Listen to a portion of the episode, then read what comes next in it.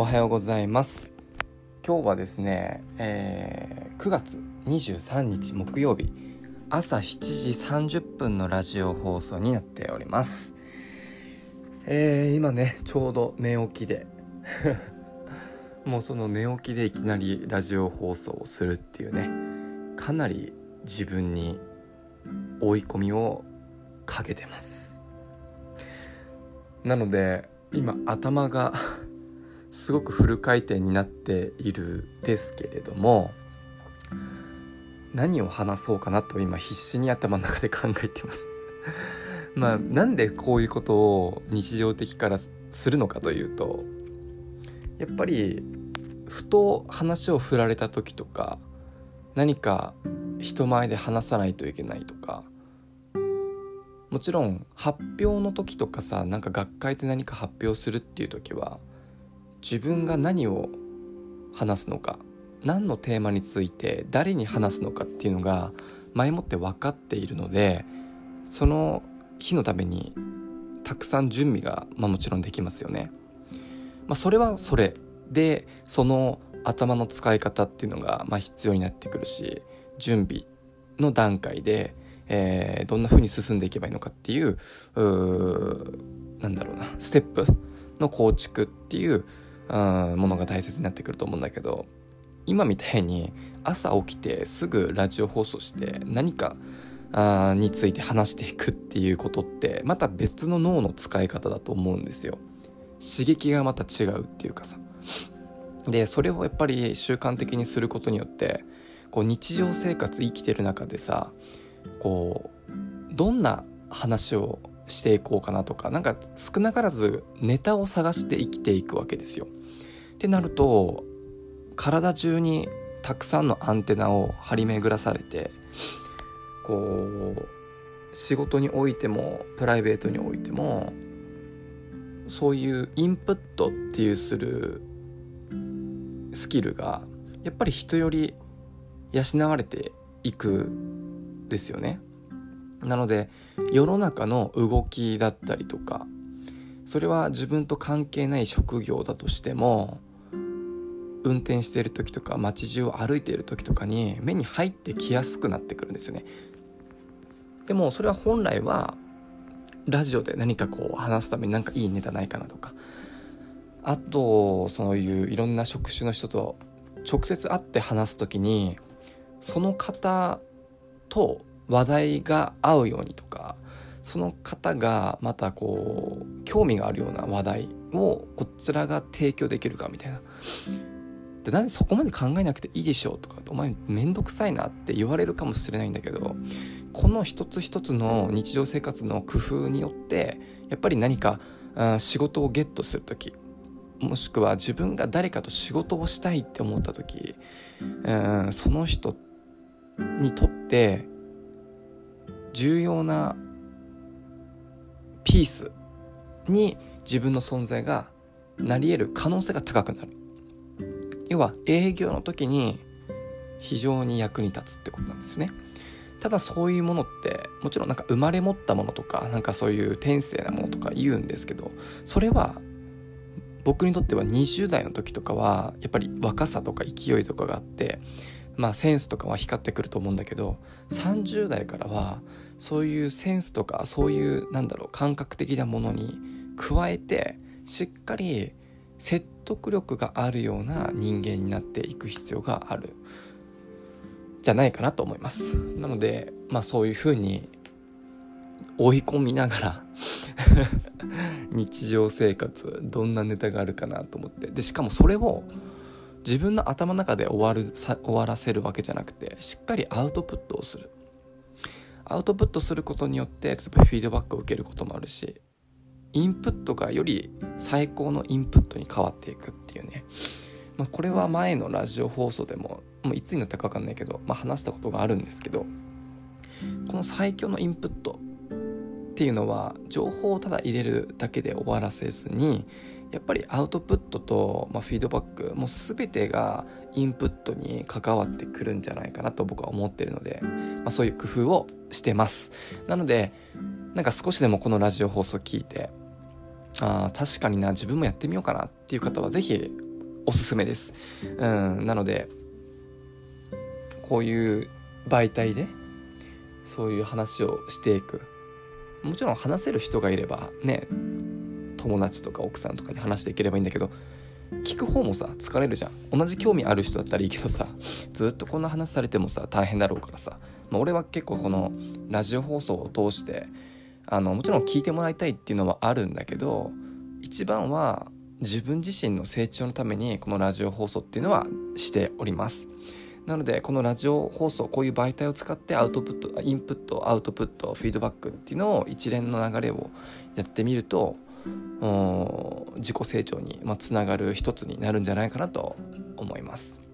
で今回ですね今ちょっとひらめいたっていうか話そうかなと思ったテーマが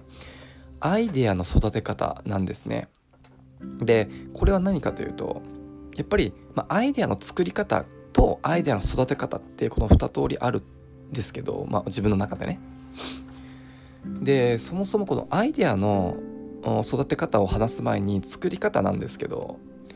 そもそもなんかアイデアってなんか天性なものみたいなこうなんか急に天から降ってきたとかなんか道端歩いてたら急に降ってきてとかなんかまあそういうなんだろうこううん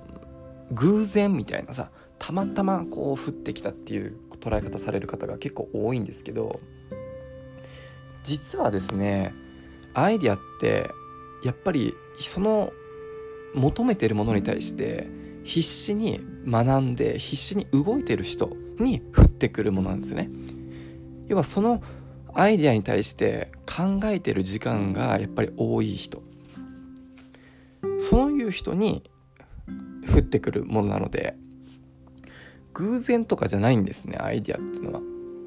やってる勉強してるそういう人しかアイデアっていうのは降ってこないと思うんですよ。なので何もそれについて別に行動をしてない勉強してない、えー、本で学ぼうとしてないとかあそういう人にはアイデアっていうのは絶対に落ちてこないです。なのでまずアイデアの作り方としてはしっかりただただ考える何かについて考えるだけじゃなくてだって何かをするために考えるのはみんな同じなんですよ。でもスキルがないのにいくら時間をかけて考えても結果何も出てこないんですよ。しかも頭で考えてることを人に言っていかない限り自分の中で入れてるだけではゼロに等しいんですよね。要は行動したもん勝ちなんですよ。なのであアイディアっていうのはしっかり考えるだけじゃなくて学ぶこと、うん、で何から学ぶのか。YouTube とか、まあ、それも一つの方法である。と思います。ただいいものだけメリットだけ学んでもどうしようもなくてしっかりやりたいことに対して何のスキルが大切かどんな知識が必要になってくるかってなるとやっぱり YouTube とか動画だけじゃ網羅は絶対にできないんですよ。入り口としてはいい媒体なんですけれどもやっぱりそこから次のステップに行くためにはそこから先のステップに行くためには必ずうん、まあ、そういう分野に強い人といろんなことを教えてもらいながらも自分でその分野に対して読書をしていかないと絶対に伸びません。この2通りですね。その職種プロフェッショナルにいろんな話を聞くのと本を読むこと。なのでどちらが先でもいいんですけどうん例えば本が先であれば本を何冊か読んで大体ある程度把握した上でそれが本当に間違ってないかっていうのをそのプロフェッショナルの方とお会いした時にもしくはオンラインで話を伺った時にあ自分の学びは間違えてなかったとかあここは実際違うんだっていうのを比較しながらかついろんな状況情報をその人からあインプットする。この2つしかないんですよ。